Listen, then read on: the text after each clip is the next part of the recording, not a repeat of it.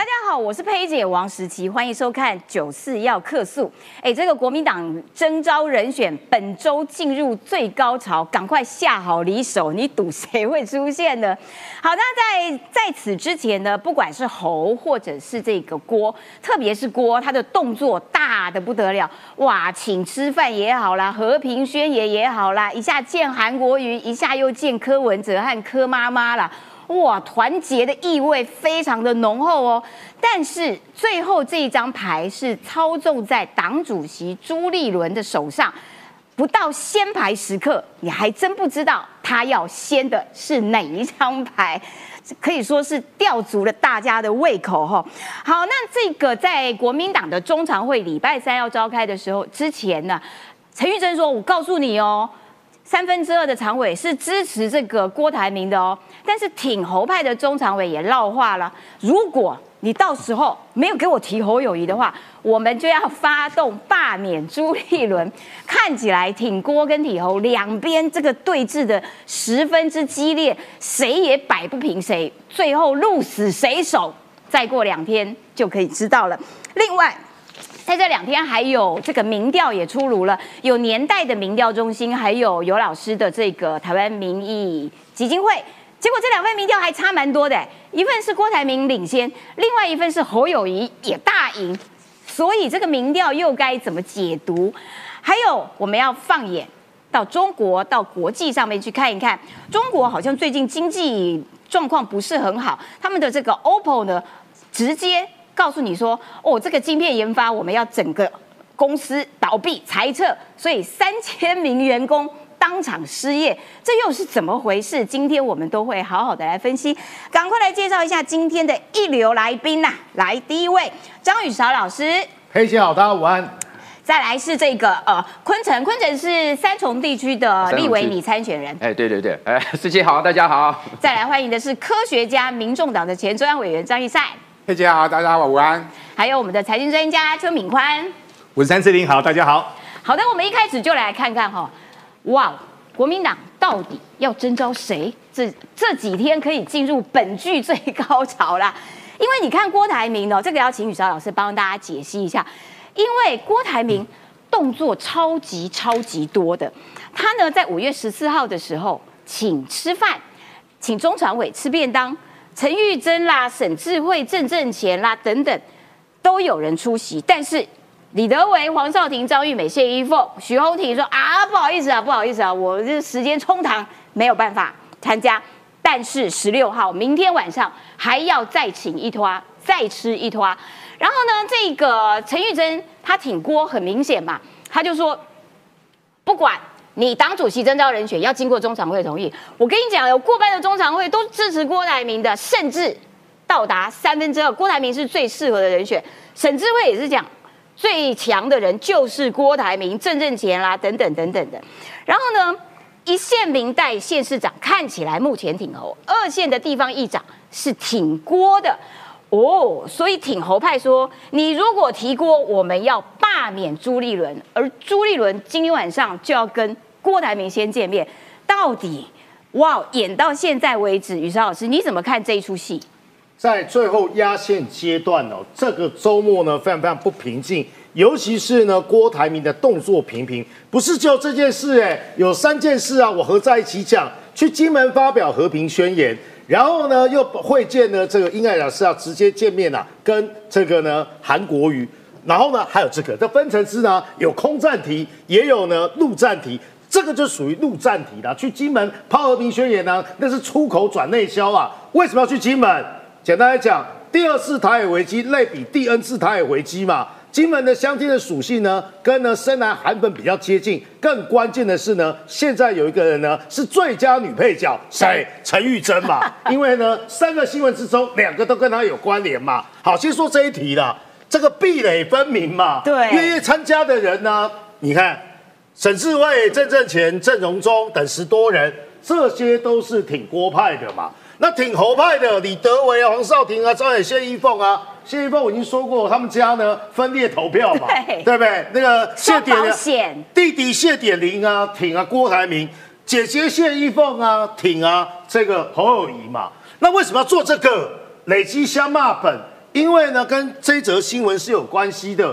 因为呢，礼拜三呢，国民党中常会啊就要宣布宣布征召提名人选，入围者直接啊由朱立伦啊要先开名单，说啊要征召谁了嘛。但国民党形式上的决策机制啊，还是中常会啊，只是这个中常会是形式上的，跟啊李坤城的政党啊，跟他们党哦不太一样。民进党的中常会啊，基本上是实质的啦。所以说呢，我们知道国民党的中常会是换票联盟嘛，能当中常委啊，外票啊不不好立列票不好挂嘛。所以这些人，有些人戏称为万年中常会，但是擒贼先擒王啊，万一要发生个二百五啊。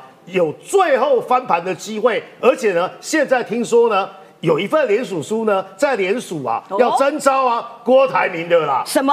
小富啊，基本上发起嘛，陈玉珍啊来串联。我说，所以我说陈玉珍啊是这一局的最大赢家，而且是最佳女配角，甚至喧宾夺主啊，要变成女主角。等一下，等一下，你说联署书是什么时候被拿出来？今天就有一份联署书传出来啦。哦，由小副主导哈，然后呢，这个陈玉珍啊，沈智应该啊，沈智慧吃了饭就要判事啊，要把这个联署书啊开始啊，哎，否则他怎么能够宣称有三？分之二，所以说这叫做组织战、组织带空战。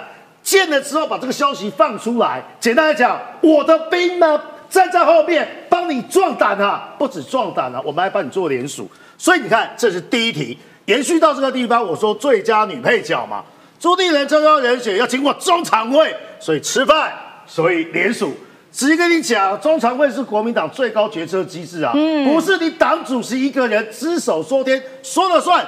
大家的共识就是郭台铭是最适合征召的人选，经由他的统计啊，好会支持郭台铭，甚至有三分之二。所以呢，这几件事情就讲五月十四中午母亲节，这些人呢好伟大，割下呢亲情呢居然想办法呢帮他。那大老板啊，连连署，所以这些人情操很伟大，都能够获得妈妈的谅解啊。因为要做大事业，母亲节不用过没关系，不一定啊，人家搞不好晚上补补请妈妈吃饭呐。所以你可以发现，陈玉珍为什么有所本？因为呢，先吃饭来冰球，然后呢带风向，接下来十六号再吃饭，吃饭的时候连署书就放在桌上，赶来吃饭的人呢？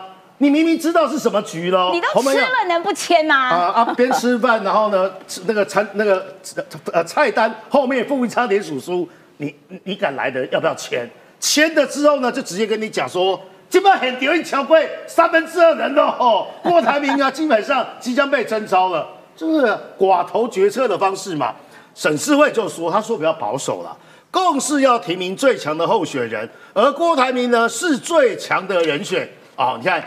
陈玉珍、沈世卫、梁子群就这么说了。我的学长郑正乾，他又是东亚所的，他告诉大家说，你学长都很特别。哎，对对对 对，有韩国瑜，还有郑正乾。郑正前，诶，谈到非律联盟怎么赢，但是他说很保留，嘿，郭科被黑多狼给逮起哦，我们无容智慧，我们也没有资没有机会呢，直接呢跟柯文哲对话，就他们的了解，郭，你看这个语带玄机哦。郭台铭跟柯文哲之间有很顺畅且便捷的沟通管道，哎呦，什么意思啊？万一事情不是如他所预料，那么还有 Plan B 啊，还有第二机制啊。哦，啊，第二机是什么？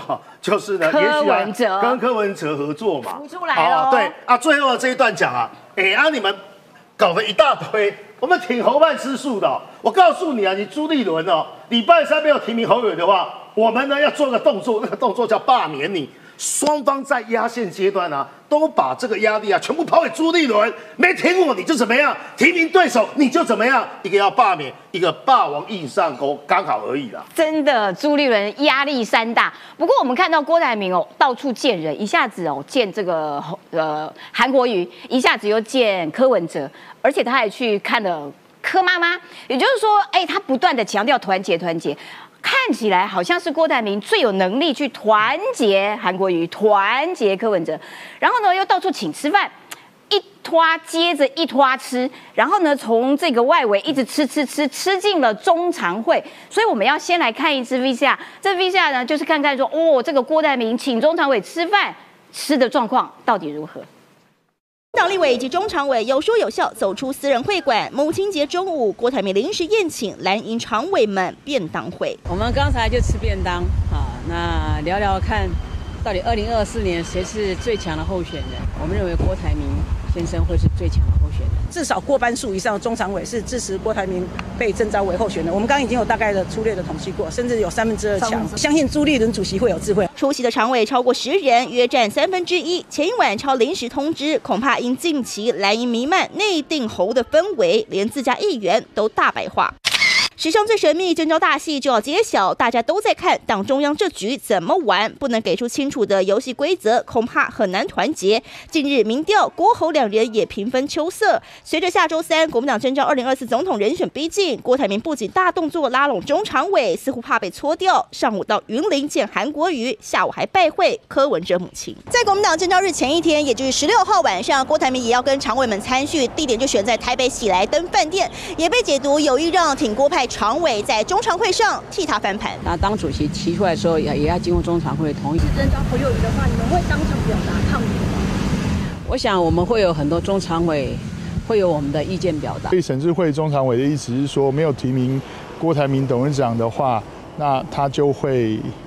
分裂吗？这种讲法，我觉得在整个国民党的大势所趋之下，其实只是少部分一点点的小浪花。传出有挺侯派私下扬言，若不征召侯友谊，将逼宫朱立伦下台。征召倒数三天，挺郭挺侯派对垒，有意在常会各自护主，郭侯火车相撞态势难以避免。郭台铭跟薛明志很爱请吃饭哈，然后但是侯友谊阵营说，我告诉你，我请的更大托。八十八桌，礼拜三晚上，看起来国民党比较属于一二体质啊，大家都忙着在吃饭。好了，最近呢这几天呢又有两份民调出来，我们来看看解读一下这两份民调。这是年代民调中心的哈调查结果，沙卡都的状况底下，赖清德跟侯友谊三十三点三比二十八点三，侯友谊输输了五趴。如果是郭台铭的话，哎呦，赖清德三十三点五，郭台铭三十点零，哎，郭台铭看起来赢过侯友谊，哎，哇哦！然后呢，另外一份民调，我们来看台湾民意基金会，台湾民意基金会这个是互比式的，你觉得谁来代表国民党选比较你比较喜欢？来，侯友谊四十二点一，郭台铭二十九点四，所以侯友谊很甩郭台铭，哎。然后从地理位置上面来看，郭台铭在台北市跟桃竹苗有明显的领先，新北市云嘉南巨幅落后。来，宇超老师你怎么解读？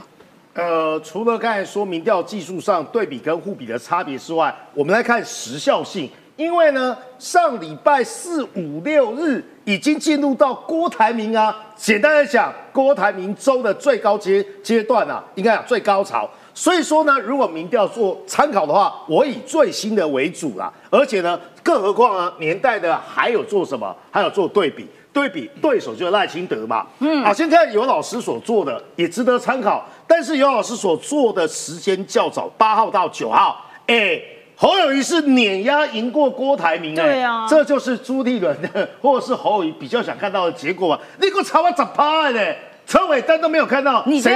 朱立伦会想看到这个结果吗？哎，朱立伦不知道了。如果以内定说的话，朱立伦搞不好看到的是他那个麻花卷啊。那我们我决定基本上比较重要，我就是个最关键的 什么大头嘛。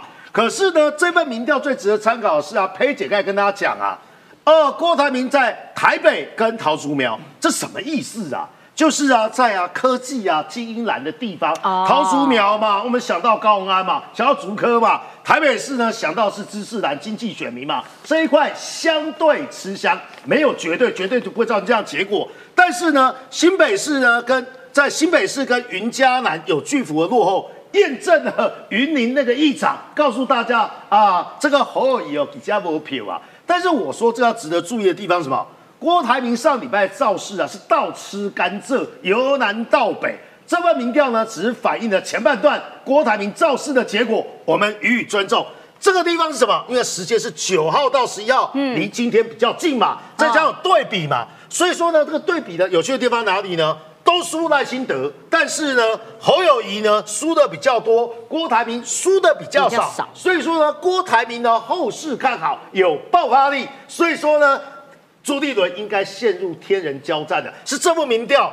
哎，啊，两个人差不多，而且呢各有呢支持者，该提名谁怎么办？那这份民调看呢，虽然朱立伦内心 OS 怎么想不知道，但是啊很好做决定嘛，你提名侯友谊就赢了，因为啊郭台铭连车尾灯都看不到，连李正浩所说的，上单李正浩说什么？追到已经听得到呢。耳朵出现喘息声、娇喘声，那这个民调听的是脚步声吧？连脚步声都听不到，所以民调提供大家参考。好，谢谢老师。陈玉珍看到这个民调就说：“这是党内制度吧？民调有很多种，这不是最重要的，最重要的是整合能力。”哎，他也点出了郭台铭的强项。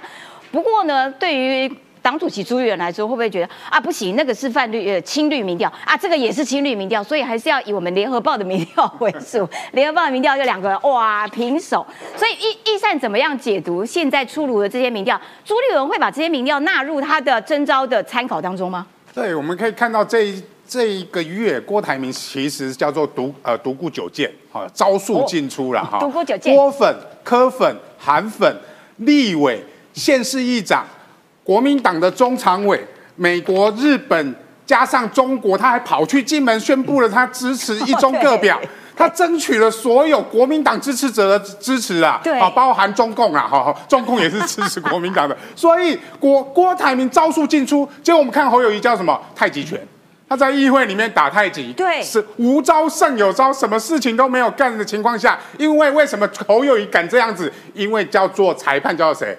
叫朱立伦嘛。最后出来的不是人选之人，是叫轮选之人。朱立伦选的人 叫轮选之人，所以朱立伦其实他的态度其实蛮清楚的，在帮忙所谓的侯友谊，或者说内定侯友谊嘛。所以这两份民调就可以看出，为什么昨天所谓的民意调查基金会有老师这份民调出来的时候，各大媒体不断的转传啊，说。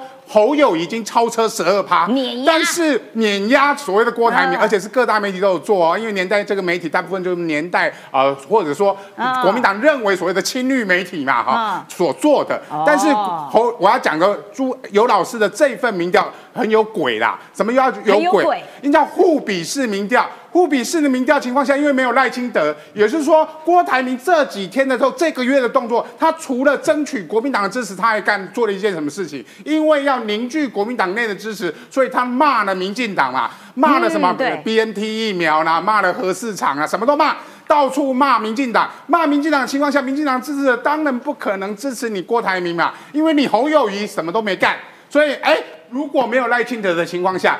国民进党的支持者支持赖清德的支持者就会移动到所谓的侯友谊身上来，所以这有一大部分如果有赖清德的情况下，侯友谊就下降了嘛。如果有赖清德的话，侯友谊大概直接砍半了，砍半了就直接减半嘛，因为你要看到四十二趴里面，哎。赖清德至少有三十趴吧？那你是不是说侯四十二趴？你看侯友谊扣掉三十趴，你剩下十二趴。所以这份民调有他的鬼，就是为了制造所谓侯友谊大赢的情况。所以侯友谊用这一招说要劝服郭台铭，说这这是科学的依据哈。我觉得郭台铭会心服吗？绝对不会心服。策略性民调哦。对，这是这种策略性的民调，而且我们可以看到年代这份民调就比较符合所谓郭台铭造势完之后他的所谓的呈现的趋势嘛。另外一个。趋势就可以看得很清楚，也就是说，在柯文哲的支持者的情况下，就柯文哲对柯文哲支持者，在有一半是会支移动到所谓的郭台铭身上来的，所以柯文哲也在这一份民调里面，他只跟郭台铭对比的话，有赖清德的情况下，郭台铭有将近。有吃掉柯文哲一半的支持度，柯文哲只剩下十四趴，也就是说柯粉跟郭粉在我们理解里面，他们互相流动是有可能的，尤其是在郭台铭夜宴呃夜见所谓的柯文哲的情况下，柯粉策略性的支持了郭台铭。哎，我可不可以插一下话？就是从如果从年代这个民调看起来，朱一伦必须考虑的是说，郭台铭他的确比较能够达到非律整合的能力，耶。是。对，因为柯文哲就直接掉到十三了，十三趴。但侯友谊的话，柯文哲将近二十，哎，对，将近二十八。也就是说，侯友谊是没有能力吃掉柯文哲的选票的。那郭台铭是有这个实力，不用讲谁嘛，讲高安就好了。如果提名了郭台铭，高安直接表态支持郭郭台铭啊，那柯文哲的脚都断一半了，那七趴就是高安的，你知道吗？哦，所以这个情况是很明显的。郭台铭是比较有实力整合所谓的柯文哲的，所以国民党如果坚持内定侯友谊，按照他的，但是重点是游戏规则从来不说清楚啊。柯文哲也说啊，说你没有游戏规则，你就去参加人家游戏；没有规则，你就去参加人家游戏。他也笑这个郭台铭啊，所以柯文哲在旁边笑，因为他也知道国民党已经内定了侯友谊，所以他就准备，因为他们会移动嘛。如果国民党不提名郭台铭的情况下，郭粉们。这些所谓的韩粉、郭粉们，可能就移动到柯文哲身上了，所以柯侯友谊有可能到最后是轮到老三嘛？因为柯文哲的民调会上升，那啊侯友谊的民调会下滑，这样的趋势如果成型，哎，正好扶了朱立伦，最后。如果你连柯文哲都赢不了的情况，如果你变成也跟我一样一成不变的时候，那换侯的机会就来了，你知道吗？所以朱立伦为什么为什么会不断的试出已经人选已定，不断的试出支持侯友谊的态度，明天还要请八十八桌动员所有人去请侯友谊，不是因为侯友谊会赢，是因为侯友谊会输，而且侯友谊会沦为老三。这样的情况下，换猴的机会就会大增。我朱立伦的机会又来了，原来如此。这个就是朱立伦的轮选之人的目的。轮选之人原来是有这样子的暗盘在里面，而且听起来就是，其实真正两手空空倒下来睡觉，等着人家选票掉下来的是柯文哲。这个敏宽也要补充，我们还要来看这个呃，你看刚刚提到的郭台铭跑去找了韩国瑜。也跑去找了柯妈妈，敏宽，你怎么样看待刚刚这份两份民调？目前呢，在国民党来说的话，可以说是陷入了严重的分裂。为什么呢？现在就是第一个地方包围中央哦，所以现在就立委一派，然后呢，中常委跟议长群他们分成一派，双方支持的不一样哦。那我们先谈立委这一派哦，立委这一派的话，国民党有三十八席的一个立委，对不对？本来有四席是支持着。郭台铭的，包括陈玉珍啊，包括傅昆萁等等的。后来有一个郑正前，他突然间跑出来，他就说：“喂，我要加入这一派。”所以目前来看的话是三十三比五，目前就支持侯友谊的是比较多，但地方的话就难看了。为什么呢？目前就桃园以南的话，侯友谊完全没有市场。对，目前侯友谊拥有的市场大概就是新北市，再加上桃园这边。我们目前来看哦，竹竹苗。包括了云林，包括了整个彰化等等，甚至于到屏东，所有的议长通通是在支持郭台铭的。所以目前这个这场戏要怎么看，很麻烦。我们再来看哦，我来讲一个小故事哦。嗯，郭台铭很没有耐性。郭台铭他说有一次他去日本跟整个孙正义开会的时候，双方都忙啊，多忙呢。郭台铭先上高铁，然后呢，孙正义上高铁，双方各拿着便当，在高铁上吃完饭之后呢，然后呢，整个孙正义下车，他又回去，郭台铭往另外一个整个方向去，这个是郭台铭的个性哦。但上个礼拜五，郭台铭把我吓了一跳了，发生什么事呢？当天各位都知道，当天是妈周西嘛，那郭台铭现在是妈周金的阿明嘛，所以他当天在板桥，板桥一个非常大的一个场子哦。据传侯友谊阵营在星期四晚上就知道郭台铭要去了，所以呢，千忍百忍，一直把整个时间错开。这个是政治上标准的一个格局。为什么呢？王不见王，前面的人先造势，后面的人呢，等你走了，我再上来，再出来上台嘛。结果各位，当天发生什么事呢？郭台铭到那个地方他不走了，所以后面有一个大和解嘛。大和解的时候，我看到那个侯友谊尴尬的微笑，我都不知道说后面这个要怎么解。但我们可以来看哦。这次整个郭台铭把他所有的力气全部都用出来了，所以呢，该见的柯文哲见完之后，连他妈妈都见，韩国瑜也见，大家都去见。为什么都去见呢？现在很简单，大陆话一句话：破罐破摔。他知道他处于弱势当中，但现在整个朱立伦心中选谁呢？其实大家都知道。但就整个局面来看，说句实在话，以丙来看的话，其实郭董的饼并不比侯友谊要小哦。哦，旗鼓相当哦。而且我觉得最麻烦的是。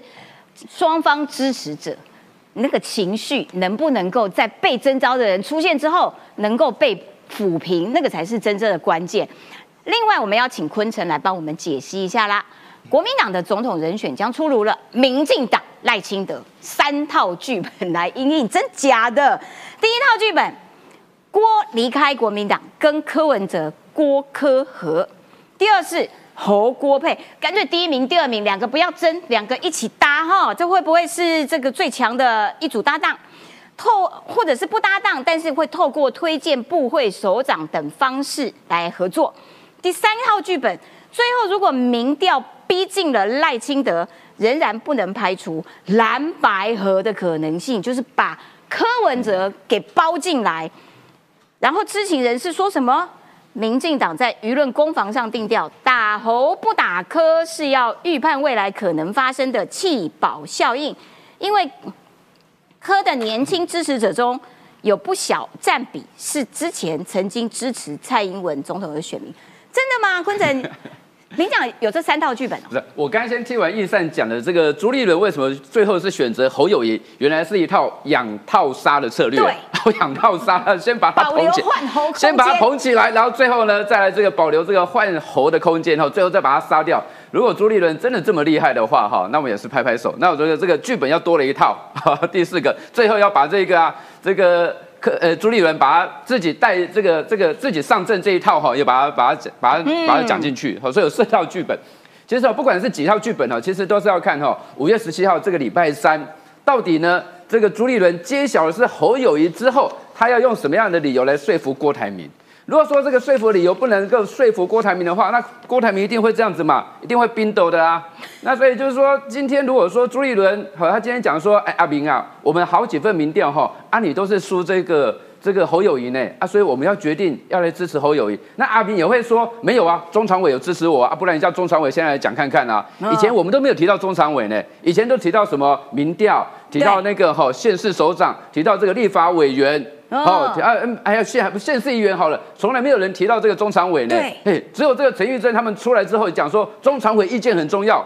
这个郭台铭哈，如果真的朱立伦要提名侯友谊哈，如果没有过中常委哦，中常会三分之二同意这这一关哈，这个是没有办法 哈，这个支持的，就是有可能会闹闹闹闹到全代会都有可能哦。那所以说哈，现在这些中常委哈就发难了啊！这些中常委看来看去哈，也跟这个郭台铭哈准备要吃两次饭了哈，一次已经吃过了母亲节，但还一次是哈，这个明天可能会吃饭。那所以说那个中常委的支持，哎，中常委如果在这个提名了侯友谊之后，然后中常委。反对的话，哎，那个也会造成这个郭台铭他有很大的一些支持力量，就说啊，你看中常委是支持我的啊，啊，如果中常委支持我啊，我民调其实也没有输你很多的话，那为什么我一定要支持侯友谊？所以说三套剧本前面有一套啦，就是说哈，如果郭台铭因为他认为说已经内定侯友谊了不公平，好，我是这个制度的牺牲者，就像这个柯文哲在亏郭台铭就说阿平啊，啊人家。游戏规则是怎么样，你都不知道，你就去，你就去参加这个这个初选的事，你就进去玩哦。哎啊，可是他现在可以，阿明可以累积说，哎，我这个吼是被内定的，所以呢，我呢这个因为不公平的这个初选制度，所以我要出来了。所以说郭科和有没有可能，还是有可能啊？因为郭这个。这个柯文哲他虽然去领表了哈，啊，这个领表只是他们是党内的领表啊，领表 这个党外领表哈，随时都可以换，而且他也没有说他百分之百一定要选到底啊，他说百分之九十九九十九点九九九，哎，对对对，哎，保保持零点零零一的机会嘛，所以还是有可能。第一个郭科和还是有可能的嘛，啊。但是侯侯郭配，我倒是觉得哈，这个是不太可能发生的啦。我觉得不太可能发生。第一强跟第二强两个强强和联体，呃，强强强强联手，大家当然是觉得想当然是这样子哈。可是强强不可能联手啦，强强不可能联手。那所以说，但那你也有人说了，如果说因为没有提名的这个郭台铭，而郭台铭他还有这些支持者在，那是不是要安抚他们哈？那所以说，这个未来如果有机会，国民党执政的一些部会首长哈啊也来这个用这个呃郭台铭所指定的人，我我是觉得这个哈比较不可能，因为这有刚刚哈这个有点像分赃了。对，白纸黑字先写下来哦，你要先承诺哦，我们先来铺排一套这个人选名单，可以这样搞。这个这就是在分赃了，拍垮了哈啊，所以说那蓝白河有没有可能？蓝白河我我觉得也比较难一点点啦，好，因为柯文哲他自己要有这一个不分区的候选人。部分区立委候选如果合在一起的话，哈，那其实不分区的立委哈，有可能就会不见了啦。所以分析到现在，其实还是要看五月十七号这个朱立伦他是要用什么样的方式来讲说他要来提名侯友谊。如果说他的这个正当性不够的话，你说比民调啊，民调有时候郭台铭也会赢侯友谊啊。对啊。你说比这个县市长支持者，哎，县市长支持者也不完全都是支持侯友谊的嘛。哎，很多。议长都是支持郭台铭的呢，所以说要市长、议长、议长，我不必起定他谁啊？哈，那你说比这个立法委员哈，那比一比哈，其实哈，这个陈玉正也说也也没有说啊，有十几个也是支持郭台铭的，比来比去哈，其实郭台铭都不会输了啊。如果郭台铭都不会输的话，为什么一定要支持侯友谊？啊，就为什么一定要内定侯友谊？啊，这就是郭台铭哈，他未来有可能因为说啊，这内定，哎，波公杯修美本出来。所以我认为啦，虽然有人有外传有三套剧本，但是我认为第一套剧本发生的可能性还蛮大的。哦，哎，就是郭科和。我想请教一下易善，因为易善对柯文哲算是相当了解了。就是他，呃，易善曾经讲过，他认为柯文哲就是弹性很大啦。你尽管说我参选是九九点九九九九趴，但是仍然保留了那一点点可能跟人家搭配、可能跟人家合的那样子的空间。而且另外我还看到一个这个联合报的主管高凌云他的分呃幕后报道，他说前两天不是在那个妈祖妈祖庙，在那个板桥的妈祖庙，其实幕后有一段侯跟郭两个人的这个互相角力，因为庙方要安排第一个人去点那个起身炮，然后当然就是市长啊，就侯友谊对首长，结果郭台铭不高兴，说为什么是侯？为什么不是我郭？然后妙方就呃，好吧，那你们两个一起点。然后点完了之后呢，侯因为市长行程多，他就先离开了。那郭呢就留下，哎，我陪你们一起车队游街这样子，留了四十分钟。哇，那个妈祖跟就觉得，嗯，郭台铭真的是很有情有义哦。妈，呃，妈祖的可以给啊，哇，这个当之无愧。所以侯跟郭之间两个人的私底下暗地里较劲，然后反而会看起来不太可能合吧。然后可是大家又希望跟外面的科一起合。哇，好乱呐！易赛。对，那天妈祖庙就大家在谈所谓的侯郭配嘛，因为十指紧扣。对对对对对。为什么不可能的原因是你觉得郭董他做了一辈子的总裁，结果他会跟一个侯市长啊，只是新北市是市长来合作做副手嘛？不太可能嘛。而且侯友谊那天洗。郭台铭的脸为什么洗郭台铭？让他等半个小时哎，因为说真的，我们行程安排大家都在市政府待过，都在公部门待过，都很清楚说谁有一个大头来，你要不要提早赶快到？或者是说你下面有谁要来，我会在车上先等一会儿。郭台铭是故意在那边等，让侯友谊在那边呃呃，侯友也是故意让郭台铭那边等，因为郭台铭就已经下车啦。如果你是幕僚的话，会赶紧到，不会说拖了半个小时。所以为什么要让故意让郭台铭等？等，就是啊，我现在是正的，你是负的嘛，十指紧扣，我还是正的嘛。哦。但是郭台铭一定心里因为不爽嘛，所以他故意在留下来说，我跟妈祖的交情是比较好，所以两个人的互争，所以第二个套剧本就不太可能。所以一二三，我觉得在这三套剧本，我觉得民进党那个知情人士有可能就是王世坚呐，因为王世坚的第一套、第二套、第三套剧本都会让他避免于他高空弹跳也好啊，跳海也好，或者是吞曲棍球，因为他跟柯文哲在赌啊，他赌输了以后。他就要去跳高空弹跳了，所以我觉得柯文哲百分之九十九点九九九九九只剩下零点零零一，那个零点零零一零一就是只有两一两种状况：一国民党不提名郭台铭。郭台铭想要独立参选的时候，如果在这样情况下，有没有可能跟郭台铭合作？这是唯一可能，是国民党不提名郭的情况下才有可能。啊，当然是现在目前趋势是挺红嘛。但为什么他营造说有这个零点零零一的可能性？他的目的不是要跟郭台铭合作，他的目的是要吸引郭台铭的支持者来听我歌。所以他会营造那个零点零零一的那个可能性，除非郭台铭未来他真的要选，如果柯文哲变成他要让给郭台铭的情况下，我也觉得不可能发生，因为郭台铭唯一一条路就是剩下联署参选。说真的，联署参选这条路哈，在二零一九年，哎，也不会。二零一九年，其实郭台铭就有曾经想要联署参选过，因为那时候跟柯文哲合作，民众党还没有所谓的门票，柯文哲也不打算要参选，所以那时候民众党跟柯文哲就鼓励郭台铭去联署参选，包含所谓的联署计划跟联署的办法，都已经送给柯那个郭台铭阵营了。所以郭台铭阵营现在有一套的是联署办法，直接用就好了。对，那个联署办法，说真的是我跟吴坤玉两个人好 定出来，因为只有宋楚瑜有联署的经验，所以我还。拜托吴坤玉把你的办法借给我用，那我还改了一下，给了郭台铭，所以这件事情是有可能发生的。而如果到最后这样的情况发生，就是四组候选人，因为柯文哲是不可能不参选的，他现在保留那零点零零一的可能性，是为了国民党，因为不可能提名郭，我要吸引郭粉的支持，未来民调上我才可以超越侯友谊。难怪郭台铭阵营释出的民调有细卡都啊，是，所以细卡都的未来可能且。如果郭台铭在这样子，他拉拢柯粉、韩粉，说国民党所有人都站在我旁边的情况下，结果你朱立伦还是轮选之人，根本不管所谓的民意的时候，不管国民党的内部人士的党意的时候，他就可能说我联署参选。他诟病国民党不成，他可以干嘛？他直接把人买进出来，直接把人拉出来，自立党中央，自己独立参选，把国民党的人全部拉出来的时候，到时候四卡都的情况也是有可能会发生。破罐破摔，玉石俱焚啊！大家一起，大家一起选不上。好，我们要来看哦，就是刚刚其实一直也讲到说，哦，郭台铭真的是这个独孤九剑全部都使出来了绝招。你看哦，他最近他这两天跑去干嘛？跑去金门。他说：“我要发表我的这个和平宣言。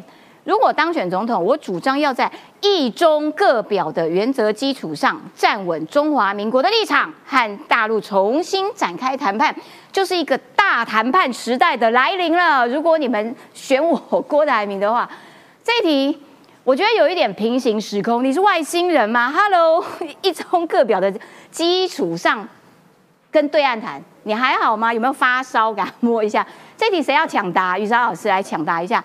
两岸人民关系条例就直接规定的清清楚楚，你要谈，你要先过五关斩六将。哎，对，那个是啊，针对国民党当初想要提出呢所谓的两岸和平协议，对，结果呢这个立法院有修法嘛，就是说把跟对岸要不论是政治谈判、服贸谈判、经贸谈判，延续 A 克法。要经历过这么多的程序啦，啊，我简单念一下：行政院于协商开始九十日之前呢，向向立法院提出协议缔结计划，依法行政。接下来呢，及宪法重大政治冲击评估报告，除了计划，还有呢，如果有对宪法造成呢挑战的部分呢，你也要做评估嘛。缔结计划要全体立法委员四分之三出席，及出席委员四分之三之同意。然后呢，才可以启动这个协商，这个签署协议的协商。简单来讲，超难的，它比修宪还难。对，它比修宪还难。所以说呢，郭台铭啊，你话送给嘛啊，这第一个现阶段法规啊，基本上可行性极低。一，你还没有当选总统；第二个，你就算被国民党提名，或是柯来呃呃，你跟柯文哲合作，你有办法取得立法院？绝大多数吗？的四分之三，对对对，四分之三跟的 四分之三，这难度刚才讲过，比修宪还高。对，这是呢法规面的。第二个部分是什么呢？哎，郭台铭啊，你你他他他他什么用漏掉？对，为什么？你之前在讲八万机器人对抗解放军，你之前在讲说要恢复警种，你之前在讲说呢要警呃要里长去啊受军训，要每年要打靶。啊，好像一副啊，物事敌之不来，正是无有以待之。结果呢？因为现阶段我们讲压线阶段，把出口转内销，跑去金门呐，跟大家讲和平协议。哎，朱立伦做不到的，你居然做得到。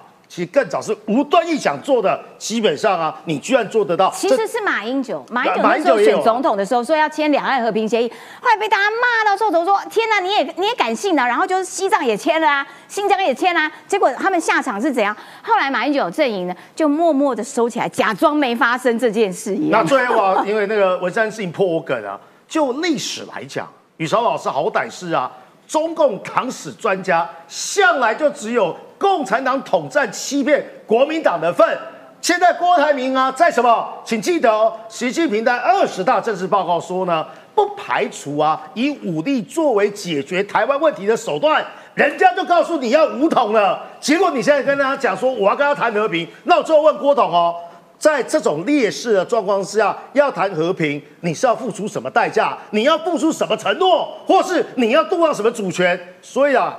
郭台铭现在讲的话，听听就好，因为没有可操作性，而且呢，最后一点，你还有身家财产啊，还有富士康啊，在中国大陆，请问在这团建之下，你是要拿什么条件跟对手谈判呢？我觉得他真的很像大老板，就是我只要一句话出来，大家都世界围着我转，你们就给我乖乖听。老公也是哦，我在一中各表原则之下，你们就给我乖乖过来谈判。我快笑死！好，来，我们要进入这个中国的这个题目了。因为中国呢，他们最近经济似乎是出了一些的问题，是。可是它又是这个全球第二大的这个经济体，对。然后呢，就说啊，如果经中国的经济反弹上来的话，全球都会被它拉上来，是真的这样子吗？现在中国内部的经济状况，秦炳宽告诉大家，每个月的十六号哦，是中国国统局、国家统计局要上大菜的一个时间点，所以呢，它会在之前有一些小数字会出来哦。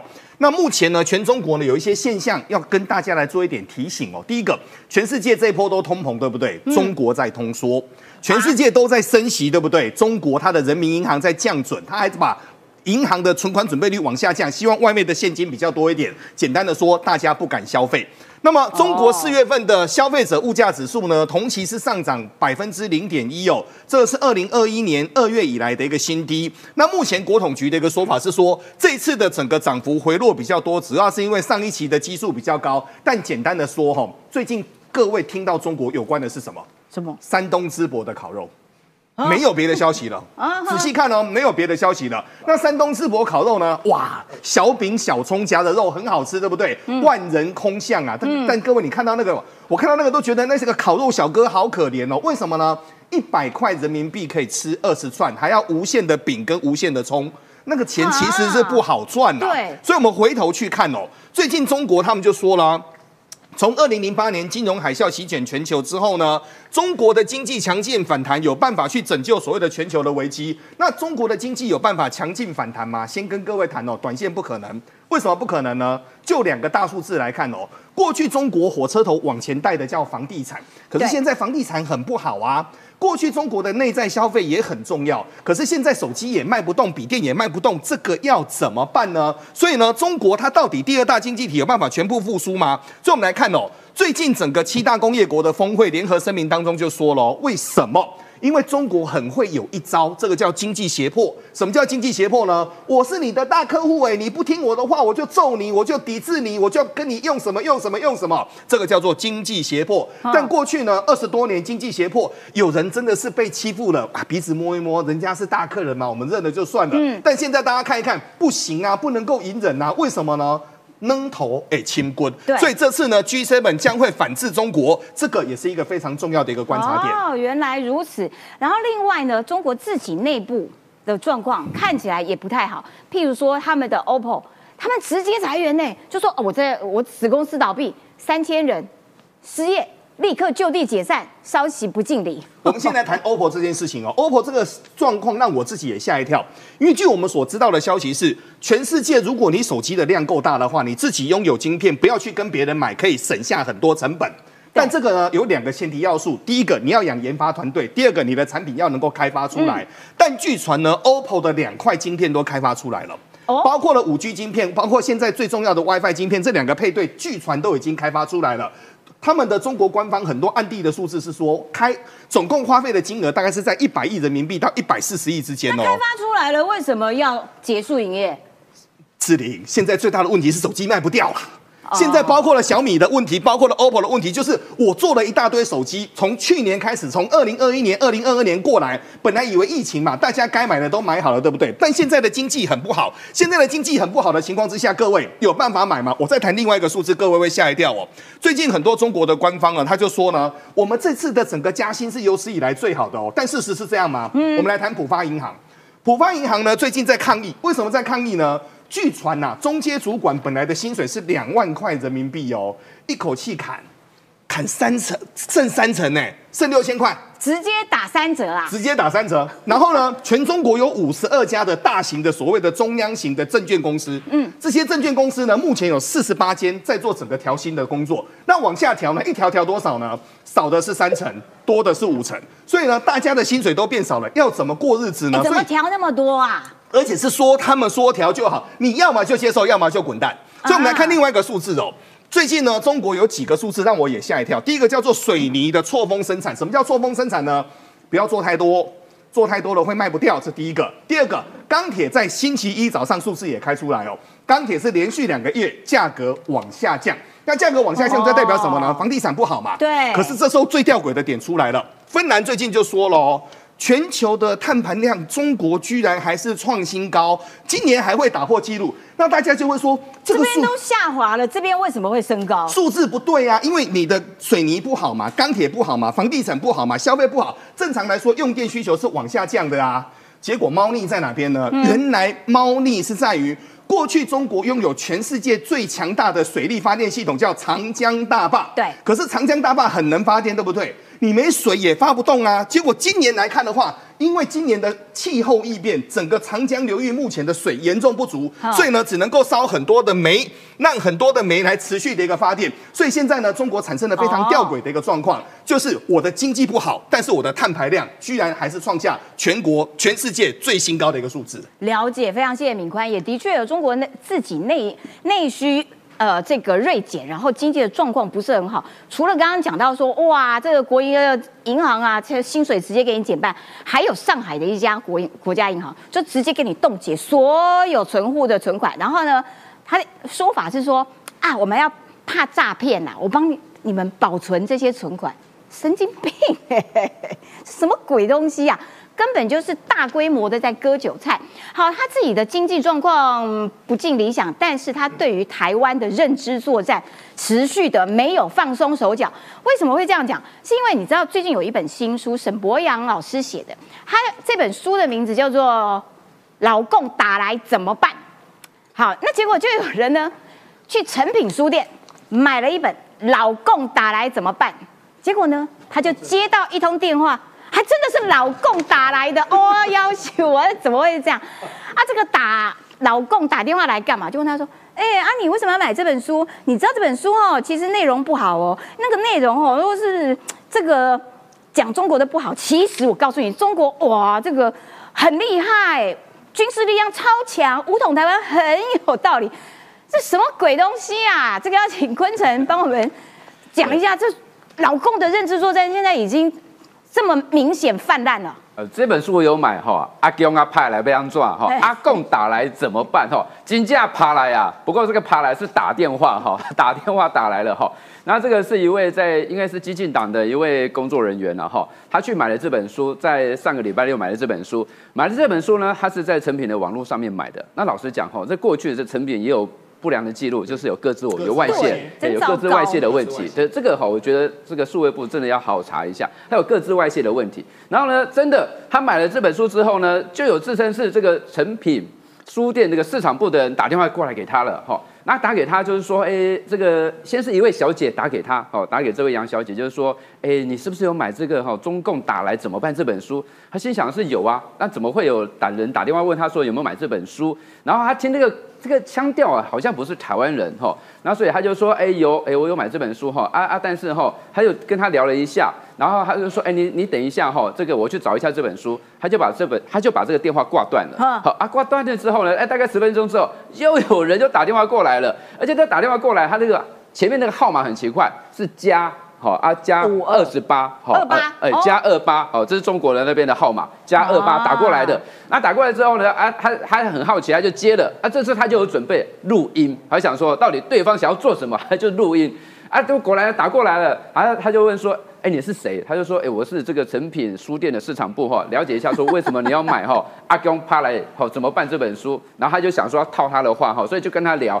然后呢，对方就开始讲哈，说话啊，这本书哈不好哈，这本书哈利润就不对，这个哈这个中国的这个武力是非常强啊，这个台湾哈这个哈经不起打了哈，而且呢，你如果是选哈国民党哦，如果你是选国民党比较好啦，哈，这个是和平统一一国两制，对，如果你是选太离谱了啦，哎，还跟你讲。说这个跟你讲说年底大选要要投给谁嘞？他就说哎，国民党比较好。我买一本书，然后有人打电话来叫我要投给谁啊？除了讲中国很厉害之外，还跟你讲说总统大选要投给国民党啦。好，因为国民党是支持和平统一、一国两制的啊，民进党不行了，台独选给民进党哦，一定会无统。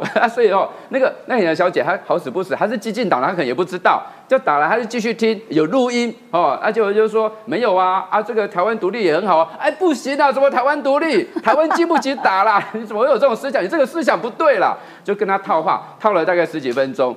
太离谱了哈！太离谱这这怎么会发生这种事情？就第一个哈，我们要知道说，这阿公帕来怎么办？这本书哈，的确就在讲说破除一些军事的谣言哈，因为以前一些军事谣言说什么民航机哈就会来占领我们的这一个哈这个机场，或者说这个航空母舰哈会夹击台湾，或者说这个货柜船哈会改装成这个武装的船等等之类的，反正还有破解了很多哈过去的一些军事的谣言。然后当然还有这个沈博阳老师他讲的说中国的认知战的可怕。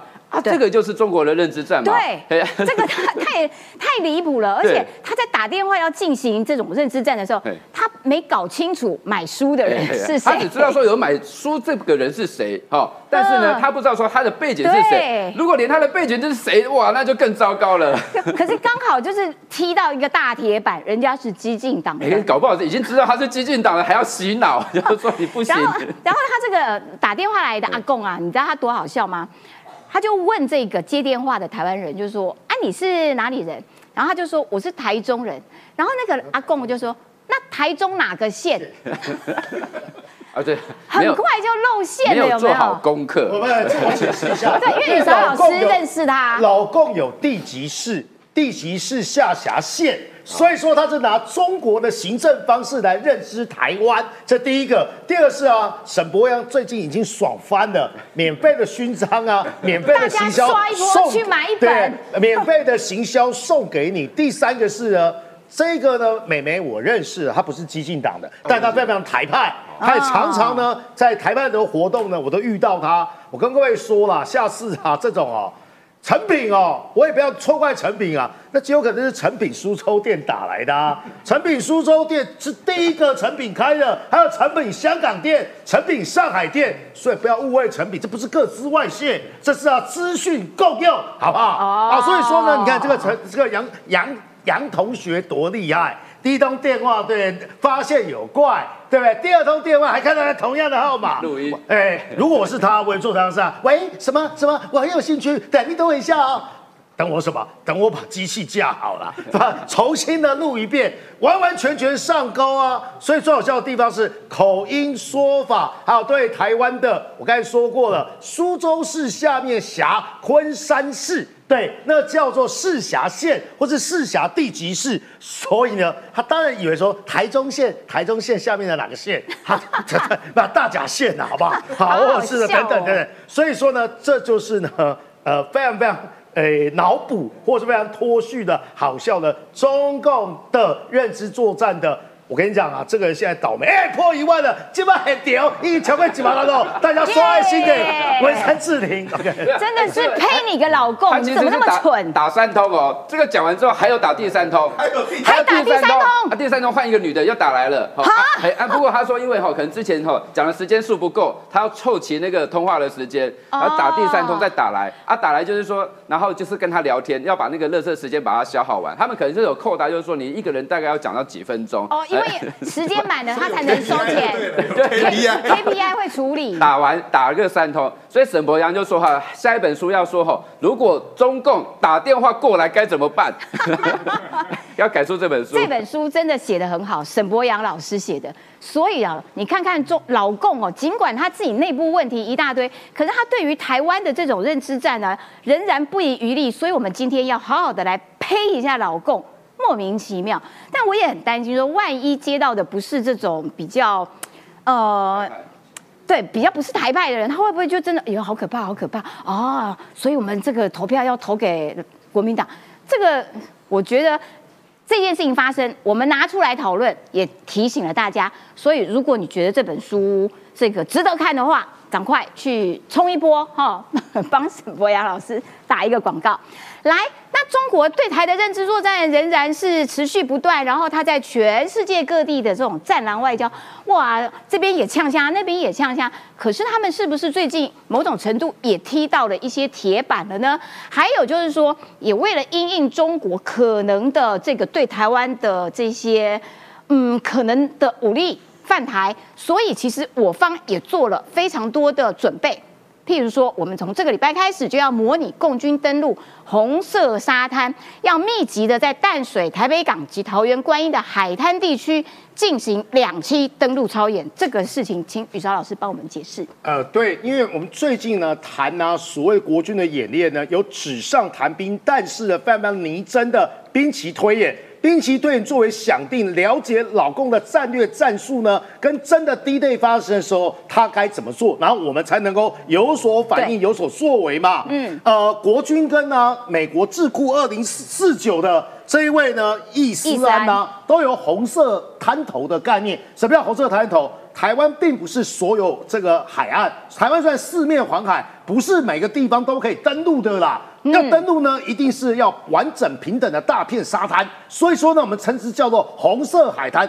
美国人认为有十九呃十四个，然后呢，这个呢，国军认为有大概十到十一个左右。这次演练的地方呢，我跟各位讲，本来是军事机密啊，这摆明演练给谁看的？给小粉红看的，给解放军看的，还有呢，在台湾呢，带以美论人看的演练地呢。淡水、台北港跟台北观音，国防部自己公布的，所以说呢，这两天呢，可能有很多军车呼啸而过。第二个，什么叫玩真的？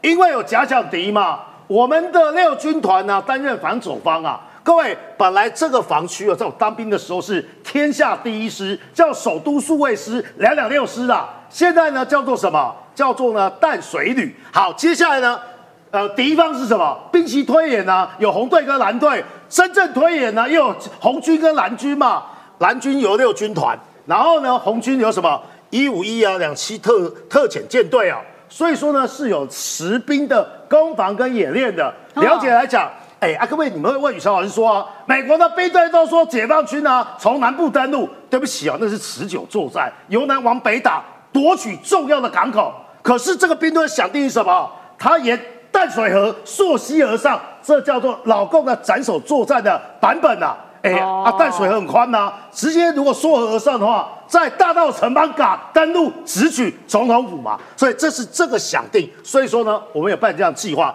接下来呢，哎啊，你以为老共小粉红啊都想打仗吗？最近呢，有很多的风向啊，都是中美港媒带的，帮他复习一下。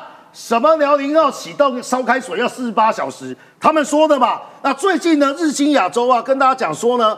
哎，你那个战南外交啊，宣传太多。还有呢，真的要打仗呢，北京呢，第一个要面对啊，四面楚歌，四面作战，你真敢打吗？第二个是，你看四面楚歌，呃，四面楚歌。还有呢，战南外交吓跑外资，还有中国网友呢，开始呢冲刺啊，因为啊，他有多军武那个什么哦，这个公众号，这个公众号一发文之后呢，就被人家封锁。为什么？因为中国的某些啊军武迷真的蛮专业的，觉得。大内宣是大内宣，现实是现实，这是两回事，请大家恢复理性头脑好吗？好，这一趴告诉大家说呢，我们做准备。接下来我们来连接一下，刚才我讲啊，那个连呃那个那个我们的那个旅旅下面有最新的叫联兵营，联兵营的概念是什么？如果面对解放军攻过来，不是只有我陆军做反制，哎，不是只有我海马斯火箭炮，我要呼叫海风大队，我要呼叫呢陆军轻航队的阿帕奇，我要呼叫空军啊，那个叫做密集支援。这个时候呢是三位一体，三位一体需要什么呢？可能麻烦我，哎，这个要怎么划？我不会划。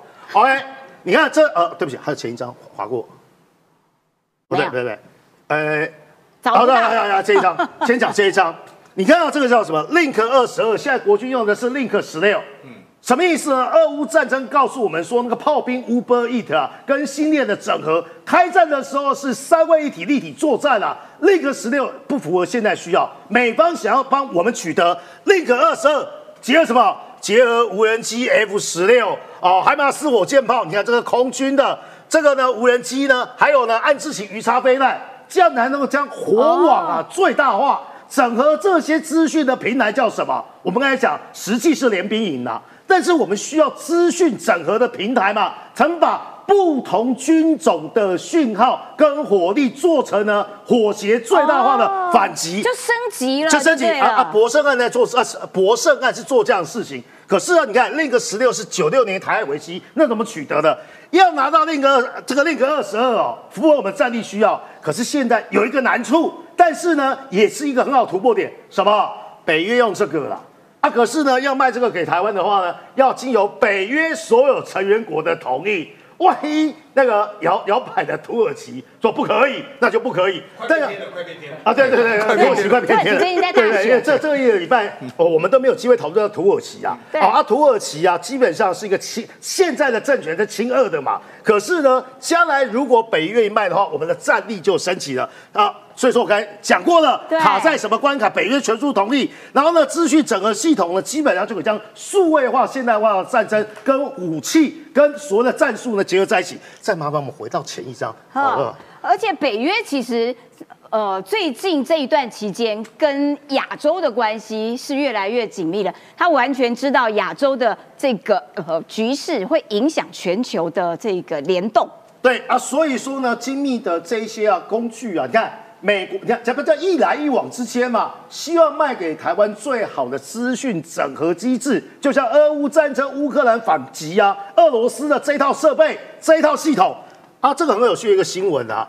日德合资的 DMG 啊，DMG 啊，叫叫什么？德马吉森精密仪器公司啊，他们合并的啦。本来呢，日本跟德国这两个竞争对手，就日本啊，把德国买下来。他开发一套系统是什么？为了避免精密仪器啊被中国取得之后作为军事用途，所以我设计一套系统是呢，这套东西如果呢你的精密仪器安装了这个，结果呢有厂商呢不孝厂商把这个东西呢卖给中国，那我跟你讲。所有东西呢会重新设定、重新启动，你就算取得那套机器也没有用的意思的，因为呢，你要我这套机器才把它启动，哦，这套工具机或这一套精密的设备，最后又来了，这个很重要啊。你就要想二岛链，然后哇，拜登真的是很努力呢。等 下你会问说，巴布亚纽几内亚跟台湾有什么关联？当然有关联啊。澳洲之前的国防最前线是巴布亚纽几内亚，所以在二战的时候有什么珊瑚岛海战啊，或是啊瓜岛战役啊，都是环绕的巴布亚纽几内亚跟所罗门群岛。好啊，现在麻烦来了，哎啊，中国最近在干嘛？中国有一套做法是啊，把所罗门这些国家呢用经济买回来，然后呢准备在那边呢盖机场，直接呢把匕首插在澳洲的国防最前线。传统的实现澳洲的国防最前线呢，已经到巴拉望岛了。我们看那个肩并肩的演习，美菲演习有澳洲的军人啊一百吨参加。嗯，现在呢，你想要挖我这个巴布尼亚几几内亚的小朋友，美国呢就跟他协议啊，包含盖啊军港基地。反制中国了，而且澳洲、美国联手，防止你中国的势力往这个地方靠近。因为如果他一旦这个呃跟巴布亚纽纽几内亚啦、斐济啦这些国家谈成的话，第一个受威胁的是澳洲，澳洲也很紧张，好吗？好啦，我们今天时间到喽。如果你喜欢我们节目，记得要订阅、按赞。开启小铃铛，哇，很难念的。我终于知道为什么赖清德也会卡卡的，就是这样，真的很难背。好啦，明天见，拜拜，拜拜。